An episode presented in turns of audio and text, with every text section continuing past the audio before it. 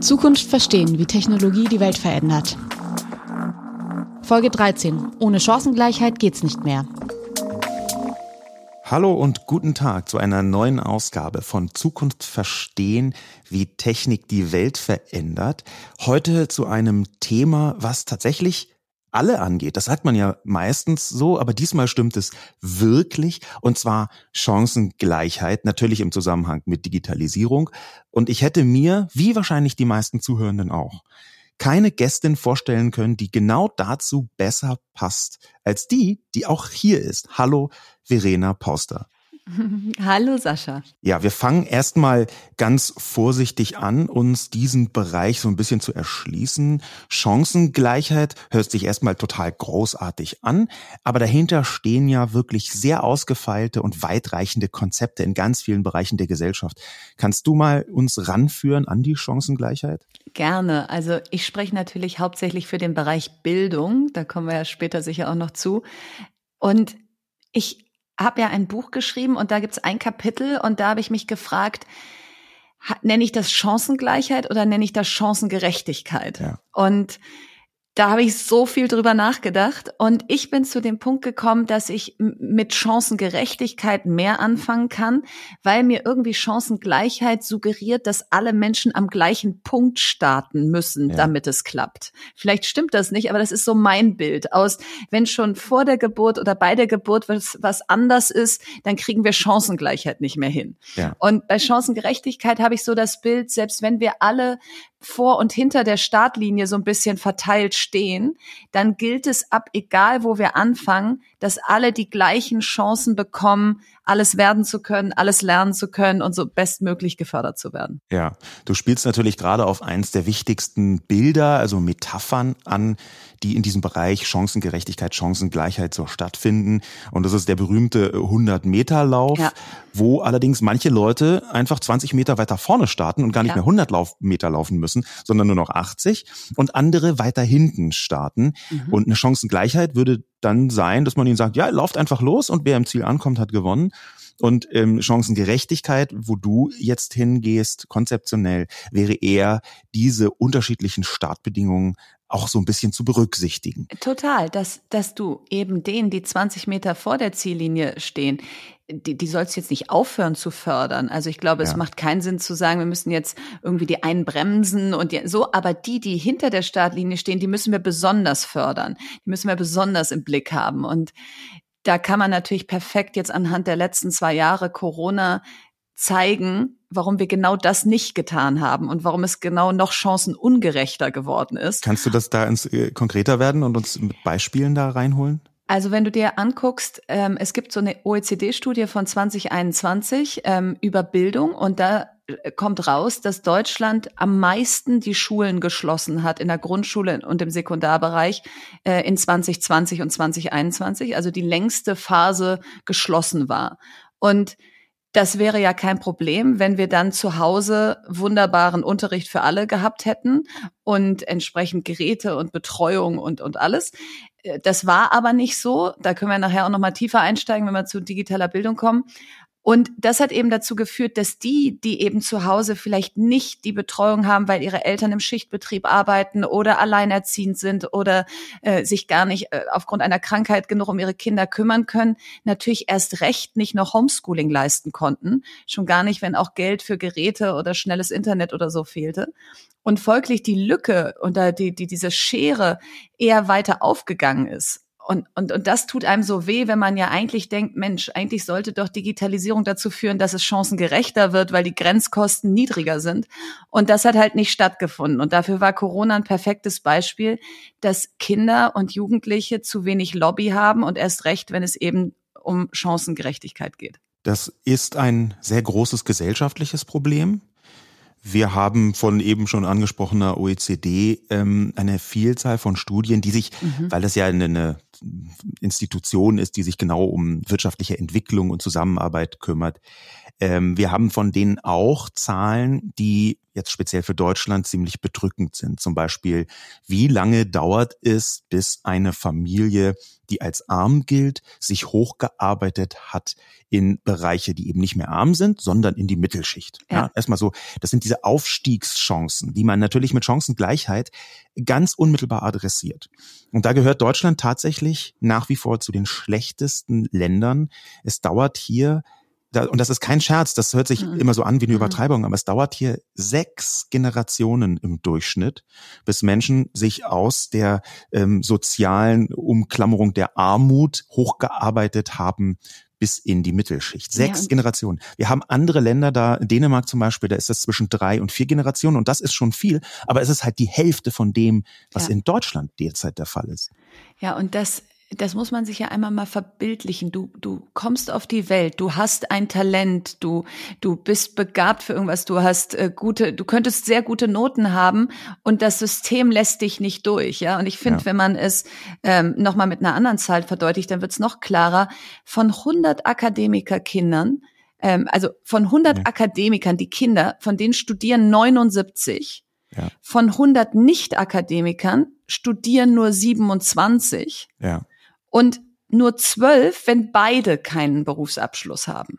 Oh, so, also das heißt, du hast einfach eine direkte große Korrelation zwischen du wirst, was deine Eltern werden oder du wirst eben nicht, äh, wenn deine Eltern entsprechend einen Abschluss nicht hatten. Und und das finde ich ein Armutszeugnis ja. für die viertgrößte Volkswirtschaft der Welt. Ja, das kann nicht sein. Armutszeugnis ist auch genau das. Das ist fast eine Art, wenn man das mal ein bisschen drastisch ausdrücken möchte, Armutsabo. Ja, für ganze so. Familien. Und das Problem ist nicht, glaube ich, und das möchten wir vielleicht auch so ein bisschen rausarbeiten jetzt in dieser äh, Folge vom Podcast. Das Problem ist dabei weniger, ähm, dass man ähm, versucht, das immer in die Richtung zu drängen von, naja, die geben sich nicht so viel Mühe. Das ist dann relativ häufig so eine hinter vorgehaltener Hand Argumentation, sondern es ist tatsächlich sogar messbar, dass da weniger Chancen dabei sind äh, für diese Menschen und äh, schlimmer noch, wenn sie die gleiche Leistung bringen wie andere, trägt das viel weniger Früchte. Und das ist natürlich eine Ungerechtigkeitsempfindung, die wir unbedingt bekämpfen müssen, weil wir eigentlich hier eine Aufstiegsgesellschaft sind oder zumindest sein sollten. Also ich, ich glaube, vor so zwei Jahren kursierte doch plötzlich ähm, diese, diese Studie, dass es vom Vornamen abhängt, was du für Noten hast. Also wenn, wenn du gewisse Vornamen hast, dann bist du ja. automatisch auf schlechtere Noten abonniert. Ja. Ähm, und weil du gerade sagst, wir dürfen nicht sagen, ja, ja, die geben sich auch weniger Mühe also ich kann ja mal von uns berichten. Wir haben vier Kinder in Corona, drei Schulkinder und ein Kita-Kind da irgendwie durchzukriegen. Wir haben uns nicht mehr Mühe gegeben als Menschen, die vielleicht nicht die gleichen Mittel und den gleichen Background, sondern wir hatten mehr Mittel. Ja. Also es ist ja nicht so, dass jetzt Bildungsbürgertum äh, im großen Stil da sitzt und sagt, ich sitze drei Stunden am Tag neben meinem Sohn und bringe dem ähm, Mathe und Homeschooling bei, sondern wir haben alle weitergearbeitet und haben gesagt, na ja, dann müssen wir halt äh, die ganzen Online-Bildungsanbieter noch dazu buchen oder wir müssen uns in irgendwie Gruppen zusammentun und mit der Mutter, die holt dann die alle ab und die die.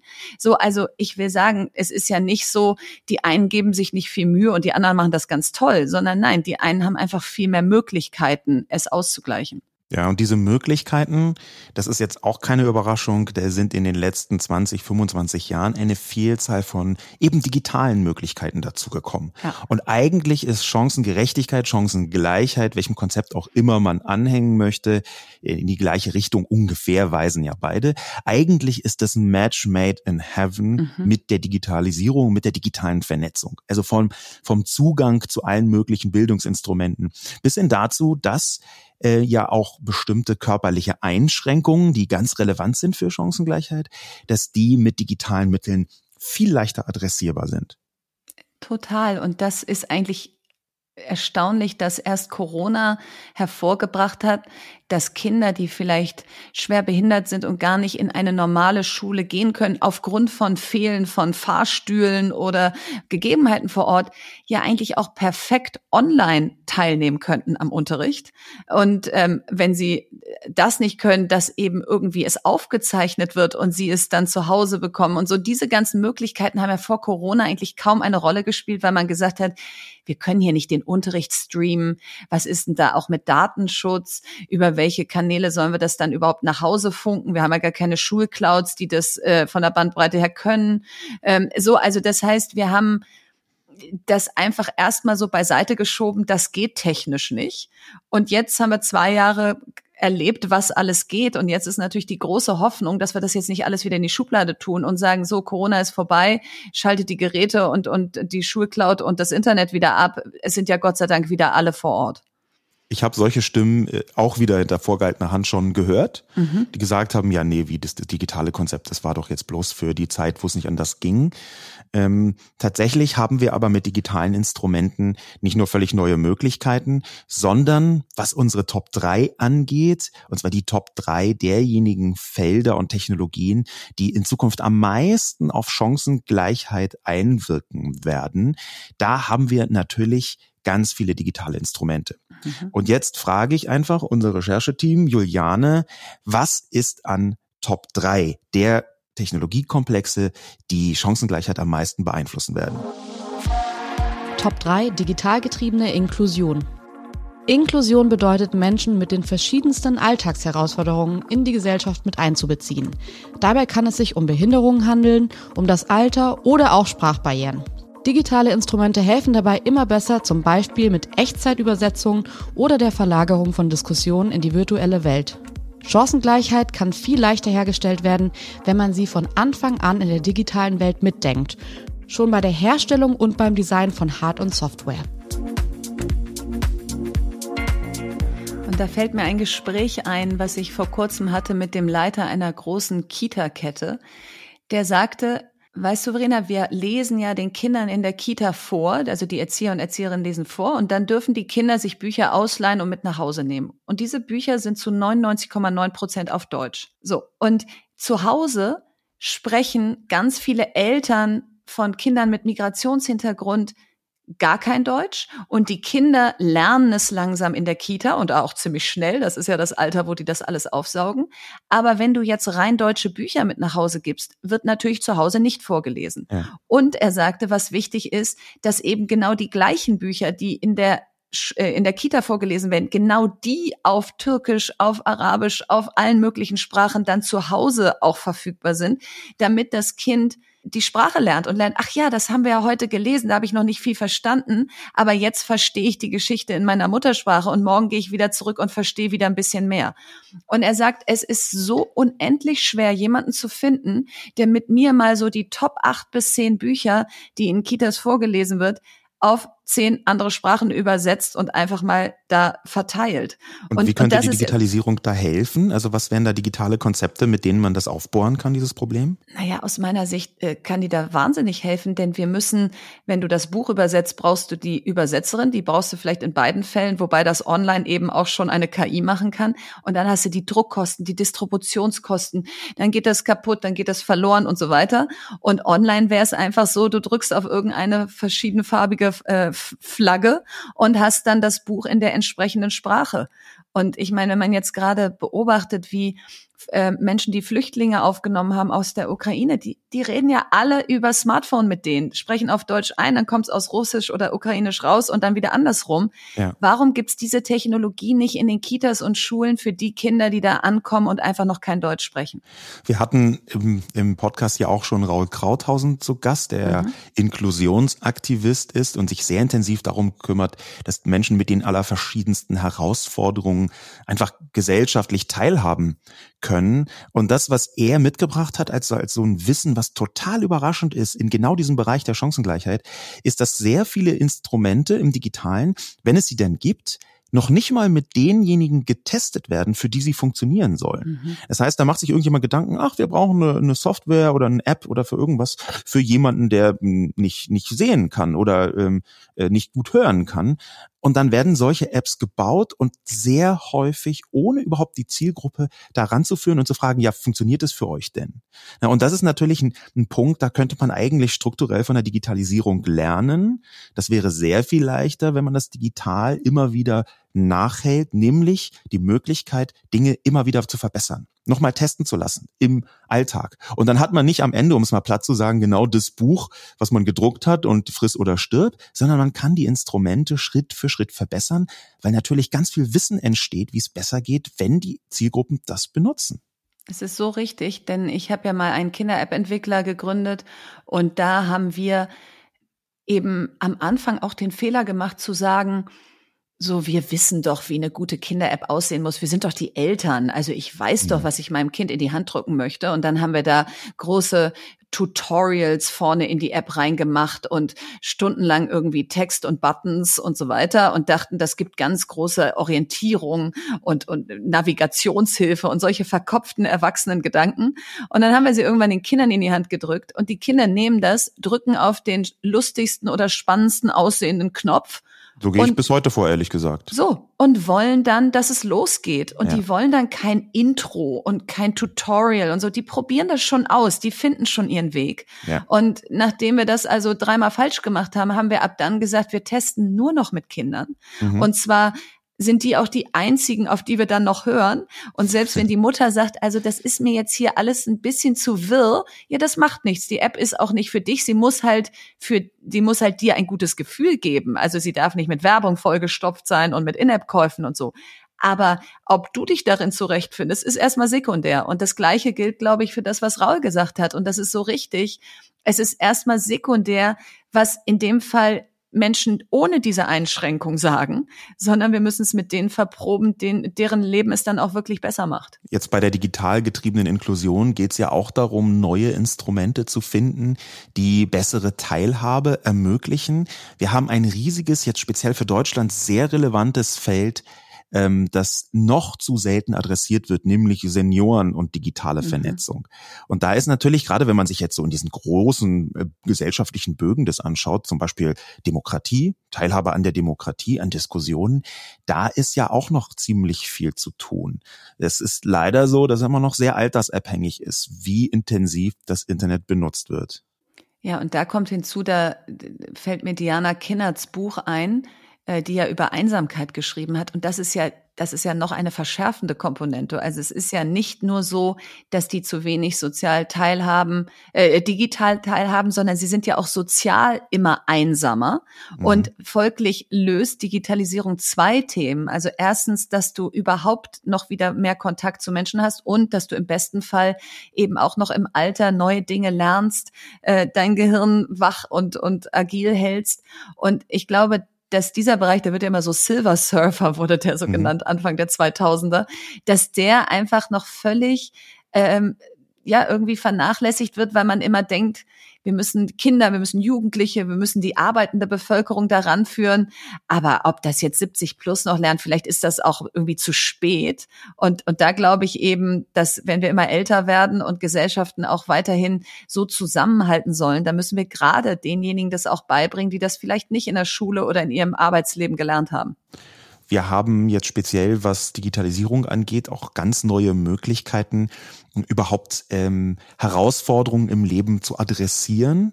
Und eine der größten Herausforderungen im Leben ist ja jetzt, wenn man von Inklusion mal ein bisschen weggeht und auch sich auf Chancengleichheit fokussiert, der Bereich, der ganz vielen Leuten sofort in den Kopf kommt, wenn man von Chancengleichheit spricht, nämlich Arbeit. Und da habe ich ja schon mal verraten, was bei uns an Top 2 steht von denjenigen Technologiebereichen, die am intensivsten die Chancengleichheit beeinflussen werden. Juliane.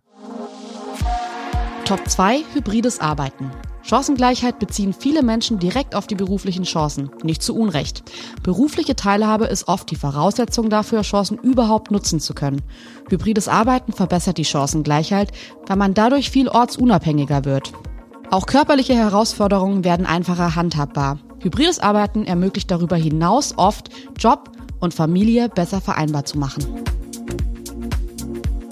Ja, also ich glaube, da nicken jetzt alle vor, vor den Geräten, wollte ich schon fast sagen, weil das ist natürlich etwas, was man einfach, also es ist vielleicht zweischneidig. Man hat einerseits natürlich gemerkt, es hängt schon davon ab, ob Familie und Beruf besser vereinbar ist, wie deine Situation zu Hause ist.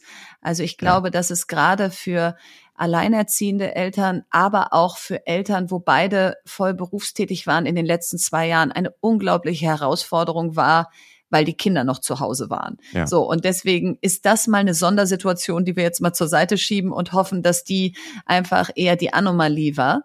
Aber gehen wir jetzt mal von dem Fall aus, dass eben die Kinder in der Schule oder in der Kita sind und es plötzlich die Möglichkeit gibt, von zu Hause zu arbeiten das habe ich die letzten zwei Jahre gemerkt. Du bist einfach plötzlich da um 14 Uhr, wenn die aus der Schule kommen. Du mhm. kannst einmal kurz äh, ihnen was zu essen machen oder hören, wie es war, ob sie Hilfe brauchen am Nachmittag. Und normalerweise war man irgendwie von 8 bis 18 Uhr weg. Ähm, oder für viele, die um 14 Uhr aus Teilzeit nach Hause gehetzt sind, um dann da rechtzeitig abzuholen, um dann irgendwie nebenbei noch ihren Job so ein bisschen weiterzumachen, weil der um 14 Uhr eben noch nicht fertig war. Für die ist das auch viel fluider geworden. Ja. Also ich glaube, für Vereinbarkeit hat es einfach mal so diese, dieses Vorurteil aufgehoben, dass die, die zu Hause arbeiten, ja nur ihre Wäsche waschen und da mit ihren Kindern spielen, weil der Output hat nicht gelitten. Ja, das ist auch ein äh, sehr interessantes Learning, eine sehr interessante Erkenntnis aus dieser Corona-Zeit, dass sehr viele Befürchtungen, was hybrides Arbeiten angeht, sich nicht bewahrheitet ja. haben. Andere dagegen sind offenbar schärfer gewesen. Es gab sehr viel Rückmeldungen. Ich kenne leider noch keine Studie dazu für Deutschland, aber es gab sehr viel Rückmeldungen von Menschen, die gesagt haben, sie haben äh, fast Vereinsamungsgefühle, mhm. weil sie diesen Austausch mit den KollegInnen einfach regelmäßig vorher so als, als Bereicherung begriffen haben, in der Kaffeeküche meinetwegen, oder einfach mal zwischendurch. Äh, und dass das weggefallen ist, da gab es noch nicht richtig einen digitalen Ersatz. Vielleicht kommt der ja noch. Auch das ist ein Kennzeichen der äh, hybriden Arbeitswelt, dass man die Bedürfnisse, die man hat, äh, Schritt für Schritt versucht dann irgendwann auch zu erfüllen. Keine Ahnung, ob dann die digitale Kaffeeküche äh, zu einem Ding mhm. wird oder ob es sie vielleicht schon gibt und ich kenne sie bloß noch nicht. Was die Vereinbarkeit von Familie und Beruf angeht, da haben wir mit der Chancengerechtigkeit und jetzt speziell im Feld äh, hybrides Arbeiten ein riesiges dunkles Feld, das, glaube ich, zu selten diskutiert wird, nämlich die Art und Weise, wie man in Deutschland Familie als ein Klotz am Bein für das Arbeiten betrachtet. Dass sehr viele, leider muss man das so sagen, sehr viele Unternehmer und Unternehmerinnen, ich glaube sogar weniger Unternehmerinnen, wenn ich das mal so vermuten darf, mhm. ähm, Menschen, die Familie haben, erstmal als so ein bisschen gehandicapt betrachten. Und das ist ja eigentlich absolutes Gift im Sinne der Chancengleichheit und Chancengerechtigkeit. Ja, das ist totaler Mist, weil das führt halt dazu, dass ganz, ganz viele Frauen, ich glaube, die Zahl ist irgendwo bei 70 Prozent, ähm, die, die nach der Geburt ihres Kindes in Teilzeit erstmal wiederkommen, ähm, natürlich damit dann auch um berufliche Aufstiegschancen beraubt werden, weil man dann eben sagt, naja, wer nur bis 15 Uhr da ist, kann hier leider nicht Chefin werden.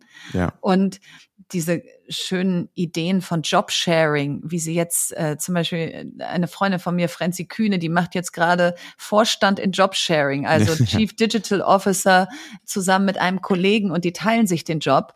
Diese, diese Sachen gibt's halt noch viel zu selten mhm. und folglich bist du so ein bisschen also zumindest mal gesellschaftlich auf dem Abstellgleis, wenn du Kinder hast, zurückkommst und eben nicht in Vollzeit wiederkommst. Und kommst du in Vollzeit wieder, brauchst du natürlich eine fantastische Betreuung. Und da frage ich mich seit Jahren, warum darf man das Elterngeld nicht eigentlich auch im ersten Jahr für Kinderbetreuung ausgeben? Warum kriegt ja. man es nur, wenn man zu Hause bleibt? Weil stellen wir uns mal vor, nach sechs Monaten dürfte man da wiederkommen und sagen, das Geld kriegt man trotzdem und darf es für eine solche Person ausgeben. Dann würden vielleicht viele Frauen sich auch trauen, früher wiederzukommen. Also das ist ein Riesenfeld, was wie du gerade gesagt hast, bei Unternehmerinnen weniger zum Tragen kommt, weil man es sich natürlich selber mehr backen kann, ja. äh, wie man es macht. Aber das kann ja nicht sein, dass man sagt, äh, ich keine Ahnung, wie viele Unternehmerinnen es gibt in Deutschland, äh, wenig, ähm, dass, dass das jetzt bei denen gut läuft und beim Rest haben wir leider noch keine Lösung. Das hybride Arbeiten kann natürlich aber auch ganz viele andere Arten noch die Chancengerechtigkeit und die Chancengleichheit verbessern. Ähm, wir haben so, was berufliche Teilhabe angeht, äh, ja eine Verschiebung. Und da kann man erstmal die Digitalisierung sich anschauen. Die Digitalisierung hat dafür gesorgt, dass ganz viele Arbeitsprozesse virtualisiert werden, also ins Netz verschoben werden. Ähm, und das gilt interessanterweise jetzt nicht nur, hauptsächlich natürlich, aber nicht nur für Büroarbeit, sondern eigentlich quer durch die Arbeitslandschaften. Und da wäre hybrides Arbeiten ja dann eine ausgezeichnete Methode, um Menschen in Jobs reinzubringen, in die sie vorher einfach sich beim besten Willen nicht vorstellen konnten, überhaupt zu gehen, auch abseits von der Familie. Total. Und ich glaube, deswegen ist es jetzt die große Führungsverantwortung, eben nicht mehr alle über einen Kamm zu scheren und zu sagen, so, wir führen jetzt hier einen Homeoffice-Tag die Woche ein oder du darfst so und so viel remote arbeiten, sondern sich genau anzugucken, wen habe ich hier vor mir und wo bringt er oder sie ihren bestmöglichen Output. Ja. Und wenn es bei der einen fünf Tage auf dem brandenburgischen, im brandenburgischen Land ist, weil sie gar nicht diesen Weg ins Büro nehmen muss, weil der Mehrwert, den sie dort vor Ort hat, gar nicht gegeben ist und sie selber auch nicht das Gefühl hat, sie vereinsamt, sondern im Gegenteil, sie kann dann mittags einen Spaziergang machen oder das ist genau ihr Arbeitsumfeld, was sie beflügelt, dann ist diese Mitarbeiterin am besten fünf Tage nicht im Büro. Für eine andere und, und, und besonders natürlich auch für Menschen, die in der Produktion und so arbeiten, mag das nicht so gelten. Und ich glaube, das ist das, was für mich jetzt die Führungsverantwortung, die mit hybriden Arbeiten einhergeht, ist, dass wir uns ganz genau angucken, wer sitzt vor mir, was ist das bestmögliche Arbeitsumfeld und wie maximieren wir den Output, ohne immer in diesen Denkbarrieren zu denken, na, wenn du nicht da bist, kannst du ja nichts leisten. Ein schönes Beispiel übrigens genau dafür ist während der Corona-Pandemie ähm, hochgekommen, ganz am Anfang, das ist auch weltweit rumgereicht worden. Ich habe eben von Bürojobs gesprochen, die ähm, natürlich leichter in vielen Fällen zu hybridisieren sind, aber es gibt ja auch nicht Bürojobs, dieses Beispiel ist eine ziemlich alte, ich glaube über 90 Jahre alte Musiklehrerin gewesen, die ähm, die hat wirklich keinen Bürojob, sondern die ist vorher entweder äh, zu den SchülerInnen gegangen oder hat die zu sich geholt. Äh, und diese Musiklehrerin hat dann angefangen, ähm, über äh, ja, Videokonferenzen tatsächlich mit ihren SchülerInnen zu üben. Und plötzlich war hybrides ja, Arbeiten sogar in einem Bereich möglich, wo man das gar nicht gedacht hätte, also außerhalb von Büros. Das ist so, so ein bisschen als Beispiel. Und natürlich war diese Dame, wie gesagt, über 90 Jahre, ähm, vorher schon so ein bisschen herausgefordert. Also ich würde mal sagen, ohne ihr was unterstellen zu wollen, die Chance, dass sie in die sechste Etage ohne Fahrstuhl kommt, ist geringer als bei einer 23-jährigen Musiklehrerin. Und genau in diese Richtung von Chancengerechtigkeit und Chancengleichheit auch außerhalb der Bürolandschaft zu denken, das ist, glaube ich, eine ganz zentrale, ein ganz zentraler Bereich beim hybriden Arbeiten. Ja, oder schau dir die Lehrerinnen und Lehrer an, die auf Instagram oder YouTube äh, jetzt nicht nur während Corona, sondern auch davor und danach äh, ihren Unterricht so gemacht haben. Gerade gestern habe ich eine gesagt, die, gesehen, die nimmt immer so Reels auf und und bringt ihren Kindern damit irgendwie Fächer näher, die sie eigentlich sonst nicht so spannend finden. Also die können ja plötzlich auch über ihren Klassenraum hinwegfunken und haben plötzlich Tausende von Followern, weil mhm. andere sagen, Mensch, so eine Deutschlehrerin hätte ich auch gerne und jetzt ja. kann ich sie mir nach Hause holen. Also ja. ich glaube, da liegen unglaubliche Chancen und da wachsen Menschen auch über sich hinaus, weil sie plötzlich eine Bühne bekommen, die vielleicht vorher nur sehr wenigen vorenthalten war. Der Ansatz, den du gerade beschrieben hast, der deutet ja schon auf den Elefanten hin, der die ganze Zeit im Raum steht und auch schon ein paar Mal angesprochen wurde. Denn wir kommen zu unserem Top 1 der Chancengleichheit, Chancengerechtigkeit und Digitalisierung. Was ist der Bereich, der am meisten Prägung verspricht in diese Richtung? Und Elefant im Raum, das ist, glaube ich, jetzt etwas, was alle, die zugehört haben, raten könnten. Und trotzdem bitte ich Juliane, uns die Top 1 nochmal auszuformulieren. Top 1, digitale Bildung. Für digitale Bildung gilt alles, was auch für hybrides Arbeiten gilt. Von der Ortsunabhängigkeit bis zu den körperlichen Einschränkungen, die eine geringere Rolle spielen. Aber digitale Bildung ist sogar noch wichtiger, weil sich dahinter eine enorme Hebelwirkung verbirgt. Junge Menschen werden mit digitaler Bildung überhaupt erst in die Lage versetzt, an der Gesellschaft teilzuhaben. Deshalb ist digitale Bildung der Schlüssel zur Chancengleichheit. Und das zieht sich von der Infrastruktur über den Zugang zur Hardware bis zu den richtigen Software- und Plattforminstrumenten. Oh, das finde ich so schön, wenn ich dazu höre. Das ist einfach so, als ob das jetzt mal einer manifestiert hat und das ist jetzt mal so, ja. Und wir diskutieren jetzt mal nicht mehr, sollten wir diese digitale Bildung jetzt mal ernst nehmen, sollten wir sie in Schulen möglich machen? Und vielleicht eine Sache, weil die ist ganz wichtig das, was die letzten zwei Jahre in den Schulen passiert ist, das war analoger Unterricht über digitale Kanäle. Das war keine digitale Bildung. Also wenn jetzt eben Eltern hier zuhören und sagen, was? Also jetzt wollt ihr noch mehr von dem, was wir da die letzten zwei Jahre gemacht haben, irgendwelche Videokonferenzen mit Kamera aus, wo, wo Unterrichtsinhalte vorgelesen wurden. Nee, das wollen wir nicht, sondern wir wollen digitale Bildung genau entlang der Kette, die du gerade aufgezeichnet hast. Großartiges Internet in den Schulen, Geräte, und zwar Lerngeräte vor Ort für alle, und zwar keine eigenen Smartphones, können wir auch vielleicht gleich nochmal kurz übersprechen.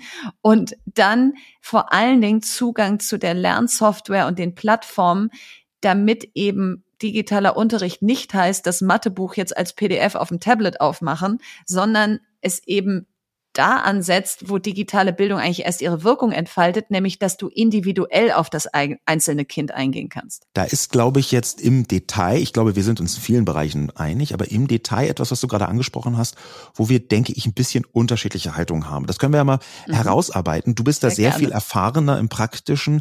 Ähm, ich habe aber bisher bin ich, also bin ich, bisher bin ich an, Anhänger der Überzeugung, dass das Smartphone, und zwar speziell auch das eigene Smartphone von SchülerInnen, ein sehr wichtiges Bildungsinstrument werden kann.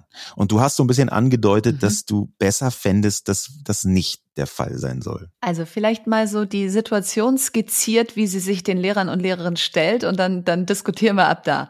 Du mhm. kommst in die Klasse, du hast in, inzwischen circa 30 plus Kinder in deiner Klasse, weil wir haben Lehrermangel, wir haben zu wenig ähm, Möglichkeiten, noch weitere Klassen aufzumachen. Jetzt sagst du am Anfang der Stunde, so liebe Kinder, es geht jetzt los, was auch immer das Fach ist, holt bitte eure Smartphones raus. Jetzt hast du einen bunten Mix von Android, von iOS, von verschiedenen verschiedenartigen Gerätegenerationen mit unterschiedlichen Speicherkapazitäten. Die einen haben das Passwort, um neue Apps runterzuladen, die anderen haben es nicht. Die einen machen den Flugmodus nicht an. Äh, die anderen gucken mal eben, was auf Snapchat los ist. Und du stehst vorne und sagst, so, jetzt mal bitte alle die App, was auch immer, ich sage jetzt mal Scratch öffnen. Bis das so ist, dass alle ruhig sind, die App Scratch auf ihrem Smartphone geöffnet haben, nicht die ganze Zeit WhatsApp-Nachrichten reintickern. Das kannst du gar nicht überblicken. So, und im Idealfall haben sie sie jetzt alle offen. Du hast aber keine Möglichkeit, den Bildschirm irgendwie zu muten und zu sagen, jetzt guckt ihr mal alle hoch, weil ich möchte euch jetzt erstmal gerade was erzählen.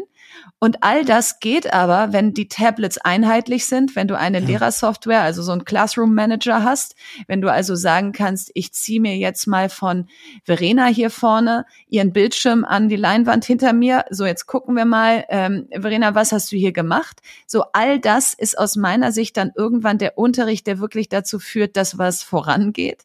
Und jeder sein eigenes Smartphone ist für mich so, wie wenn man uns früher in der Schule gesagt hätte, bringt doch mal eure eigenen Schulbücher mit, wo ihr denkt, da könnt ihr Mathe ganz gut lernen und dann liegt vor jedem ein anderes Buch und du sagst, schlag bitte Seite 12 auf und alle sind woanders. Ähm, das ist jetzt sehr auch aus der Praxis geboren. Du bist äh, in der Tiefe aus und hast mit vielen LehrerInnen darüber auch gesprochen.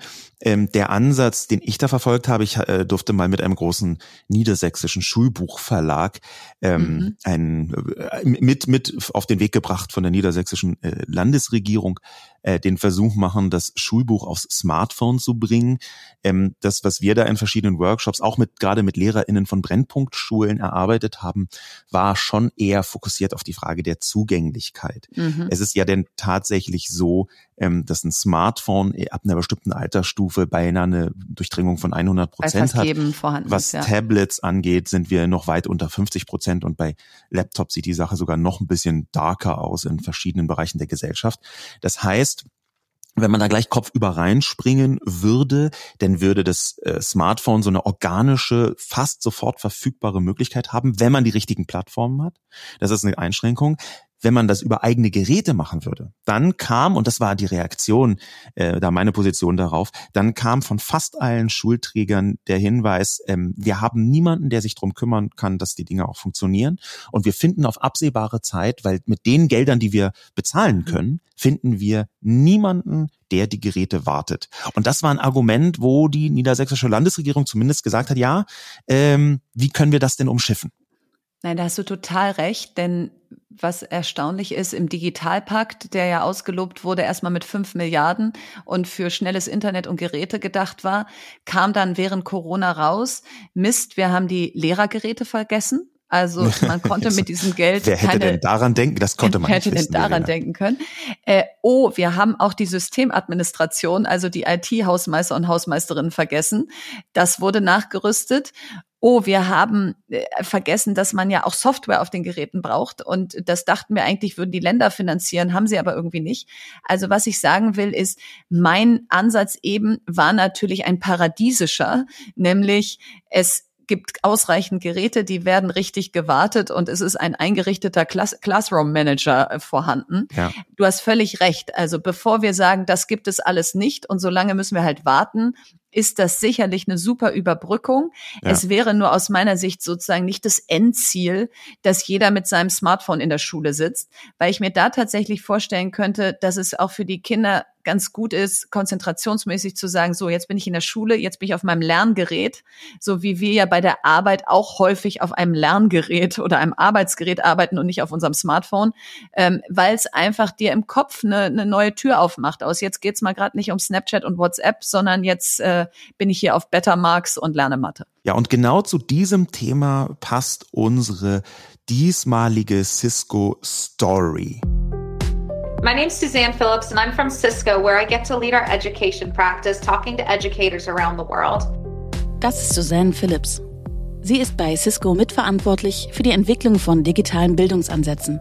Dazu spricht sie regelmäßig mit Bildungsprofis in aller Welt. Das hat sie natürlich auch während der Pandemie getan. And what I've learned is that nothing has been more important in this last year than trying to foster connections. Suzannes Erkenntnis ist, dass die digitalen Bildungsbeziehungen nicht bloß angeboten werden müssen. Damit sie auch gut funktionieren, müssen sie vor allem regelmäßig gepflegt werden. Und dazu braucht man die richtige Technologie.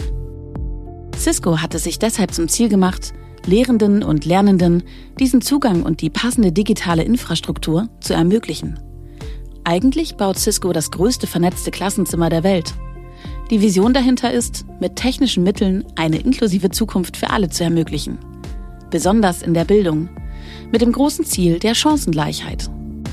Leider gibt es in Deutschland dafür noch einige Hindernisse, vorsichtig gesagt. Das zeigt eine Umfrage vom Februar 2021. Das Institut Civey hat im Auftrag von Cisco überprüft, wie es um die digitale Chancengleichheit in Deutschland steht. Das Ergebnis ist ernüchternd. Trotz des Digitalschubs durch die Corona-Pandemie hat sich das Versprechen für mehr Teilhabe am Bildungswesen durch Digitalisierung für die große Mehrheit der Menschen in Deutschland noch nicht erfüllt. Zwar haben digitale Lösungen ermöglicht, den Alltag während der Pandemie halbwegs aufrechtzuerhalten, ob in Behörden, Unternehmen, Schulen oder in Krankenhäusern, allerdings kommt der digitale Fortschritt einfach noch nicht bei allen an. Und das ist ein echtes Risiko für die Gesellschaft. Das Weltwirtschaftsforum hat 2021 digitale Ungleichheit unter die fünf größten kurzfristigen Risiken für Wohlstand und Wirtschaft gezählt.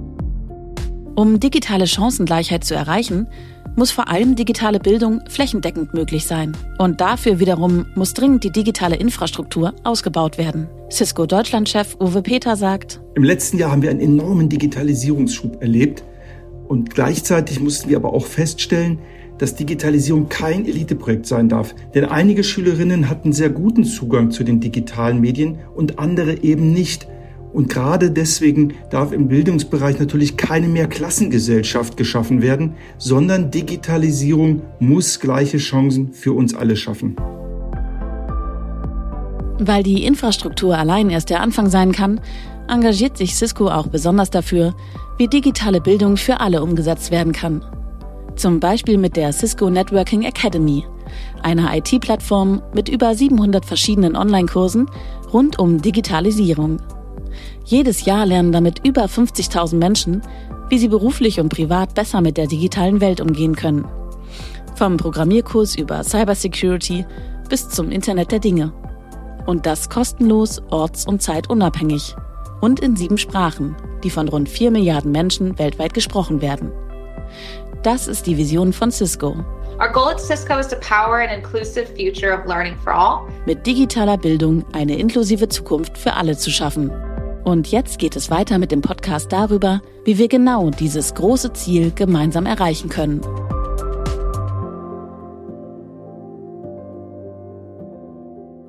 Was Chancengerechtigkeit angeht, da ist natürlich die digitale Bildung eigentlich, und dieses eigentlich erklären wir beide, denke ich, gleich noch, ein absoluter Segen.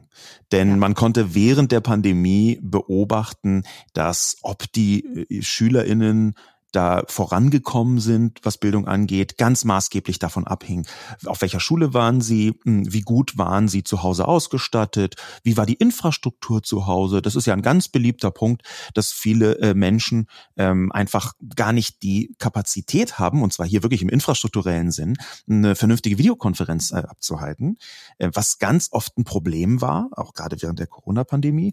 Aber in einer idealen Welt oder zumindest worauf wir hinarbeiten könnten und sollten, was Chancen Chancengerechtigkeit aus, äh, angeht, ist ja digitale Bildung auch etwas, was bis ins Zuhause der SchülerInnen hineinreichen sollte. Also digitale Bildung von zu Hause aus. Das ist ein ganz wichtiger Punkt, weil ich würde sagen, dass der Grund, warum wir bei diesem Thema digitale Bildung noch nicht besonders weit sind und auch durch Corona jetzt natürlich äh, alle ein bisschen laufen gelernt haben, aber noch lange da nicht äh, Profis sind, liegt vor allen Dingen auch an Eltern und unserem Eltern-Mindset. Das war auf Elternabenden sehr gut gut zu beobachten, dass man dachte, Mensch, unsere Kinder verbringen schon so viel Zeit auf diesen Geräten, jetzt bitte nicht auch noch in der Schule, weil wir im Kopf digitale Konsumenten mit digitalen Gestaltern verwechselt haben.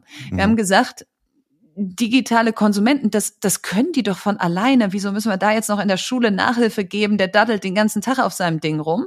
Ja. Dass aber das nicht das Zielbild ist, sondern dass wir an den Schulen Medienkompetenz, Mediengestaltung, Medienmündigkeit, was eben auch äh, die Unterscheidung, was ist eigentlich Fake News, was erzählt mein Lieblings-YouTuber da eigentlich, wie können wir da mal so einen Faktencheck machen, dass all das auch in die Schule gehört, das haben wir ausgeblendet. Und folglich gebe ich dir total recht. Wenn zu Hause digitale Bildung beginnt, indem ich sage, ich reglementiere deine Konsumzeit auf deinem Smartphone über Bildschirmzeit, aber ich gebe dir lange Leine, was Gestaltungszeit angeht, also Programmieren lernen, Robotics mit einem Roboter rumexperimentieren, ein Stop-Motion-Film drehen, was so ein digitales Daumenkino ist. Wenn ich das alles zu Hause überhaupt weiß und fördere, habe ich natürlich eine ganz andere Startvoraussetzung für Kinder, die dann in Schulen damit konfrontiert werden, als wenn zu Hause nur Fortnite gespielt wird. Wir haben jetzt nicht nur aus der Pandemie, sondern auch aus jüngster Zeit eine ganze Reihe von Beispielen, wie das in anderen Ländern in Europa funktioniert. Wir haben äh, zum Beispiel äh, Estland gehabt, das ist ja mal so ein bisschen Vorzeigeland, was alles mögliche Digitale angeht.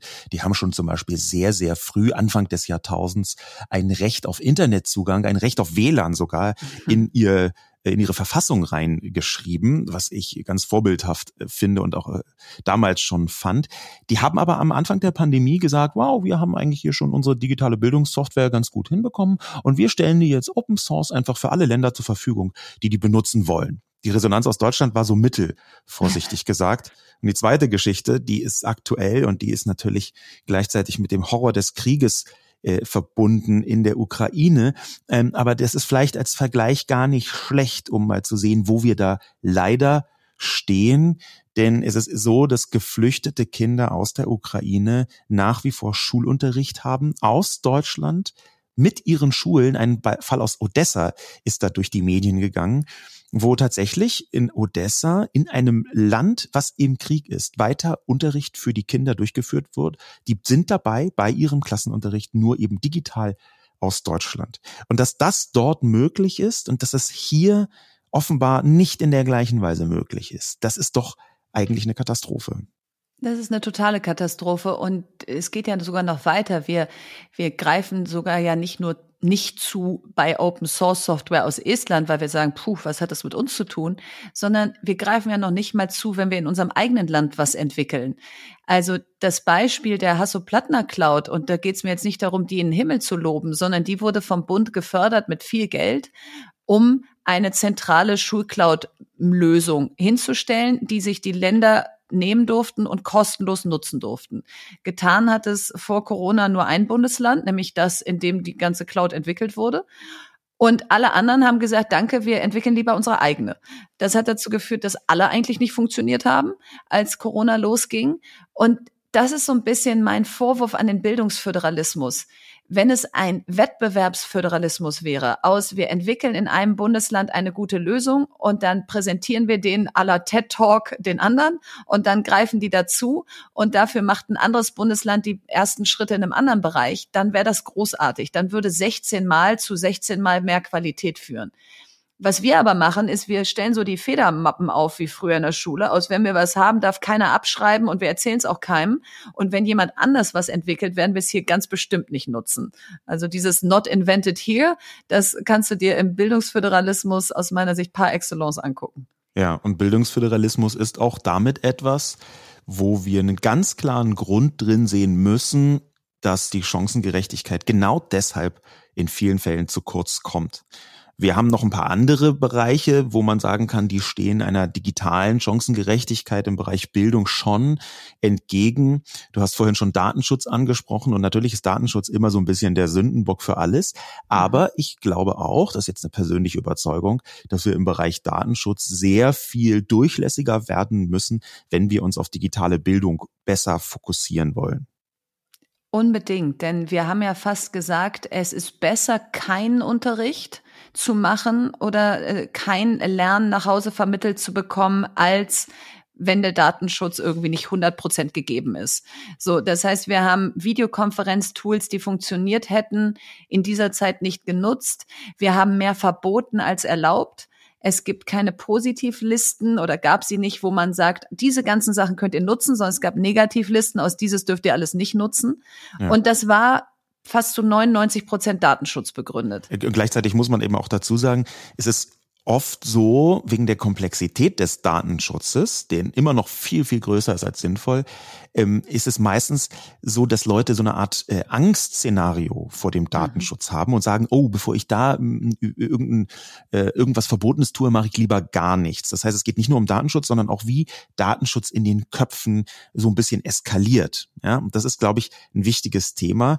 Aber wenn wir jetzt schon mal bei den Hindernissen sind und ja eigentlich aber Zukunft verstehen, ein bisschen auch den Ausblick haben wollen.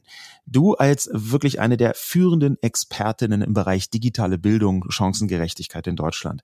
Was wäre denn deine Prognose? In welchen Bereichen müssen wir dramatisch und schnell besser werden? Was wären deine ganz konkreten Vorschläge und Rezepte, um Chancengerechtigkeit, Chancengleichheit im Bereich digitale Bildung in Zukunft zu verbessern? Also das erste ist, und das ist einfach, ist der Zugang, wenn ich kein Gerät habe und kein Internet, dann können wir uns noch die tollsten Software- und Lernplattformen und Lehrerfortbildung vorstellen, dann werde ich nicht teilhaben. So, das heißt, wir haben einen Digitalpakt, der ist immer noch zu einem Bruchteil ausgeschüttet, also erst unter einer Milliarde ist wirklich an Geldern an den Schulen in Form von Geräten angekommen.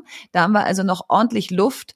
Und das wäre jetzt aus meiner Sicht Schritt eins unbürokratisch diese Geräte anschaffen und dann aber auch entsprechend mit den äh, mit denjenigen, die sie äh, in die Schulen vertreiben, einen Vertrag machen aus, ihr müsst die auch warten, ihr müsst äh, beschädigte Geräte austauschen. Das kann nicht alles an den Schulen ähm, hängen bleiben, denn wie du vorhin gesagt hast, wir werden jetzt nicht im großen Stil IT-Hausmeister und Meisterinnen finden, denn das ist auch schon für die Unternehmen rares Gut.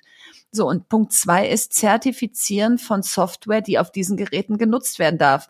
Und zwar bitte nicht jetzt so einen zwei Jahre Zertifizierungsprozess, sondern anhand von drei Kriterien ist es DSGVO-konform, ist es für das, ist es Curriculum relevant und ist es für Kinder und Jugendliche geeignet, also frei von irgendwelchen Sachen, die da nichts zu suchen haben also jugendschutztauglich sozusagen. So, und anhand von diesen drei Kriterien jetzt einfach mal sagen, hier ist eine Art App Store für die Schulen. Da ist alles drin, was ihr nutzen dürft. Das könnt ihr im Idealfall über eine Schullizenz bezahlen und nicht mit jedem einzelnen Anbieter einzeln Verträge eingehen müssen. Und dann weiß man, ich habe hier 1000 Schüler und Schülerinnen, ich zahle Lizenz X, jetzt kann ich auf all das zugreifen. Dann schulen wir die Lehrer online. Da gibt's auch schon entsprechend super Portale und auch staatliche Portale, die da extrem aufgerüstet haben. Und dann wird das eine gute digitale Bildungszukunft. Das hört sich alles so wunderbar konkret an. Das sind ja so konkrete Schritte sogar, dass es eigentlich fast als politische Anleitung funktionieren könnte.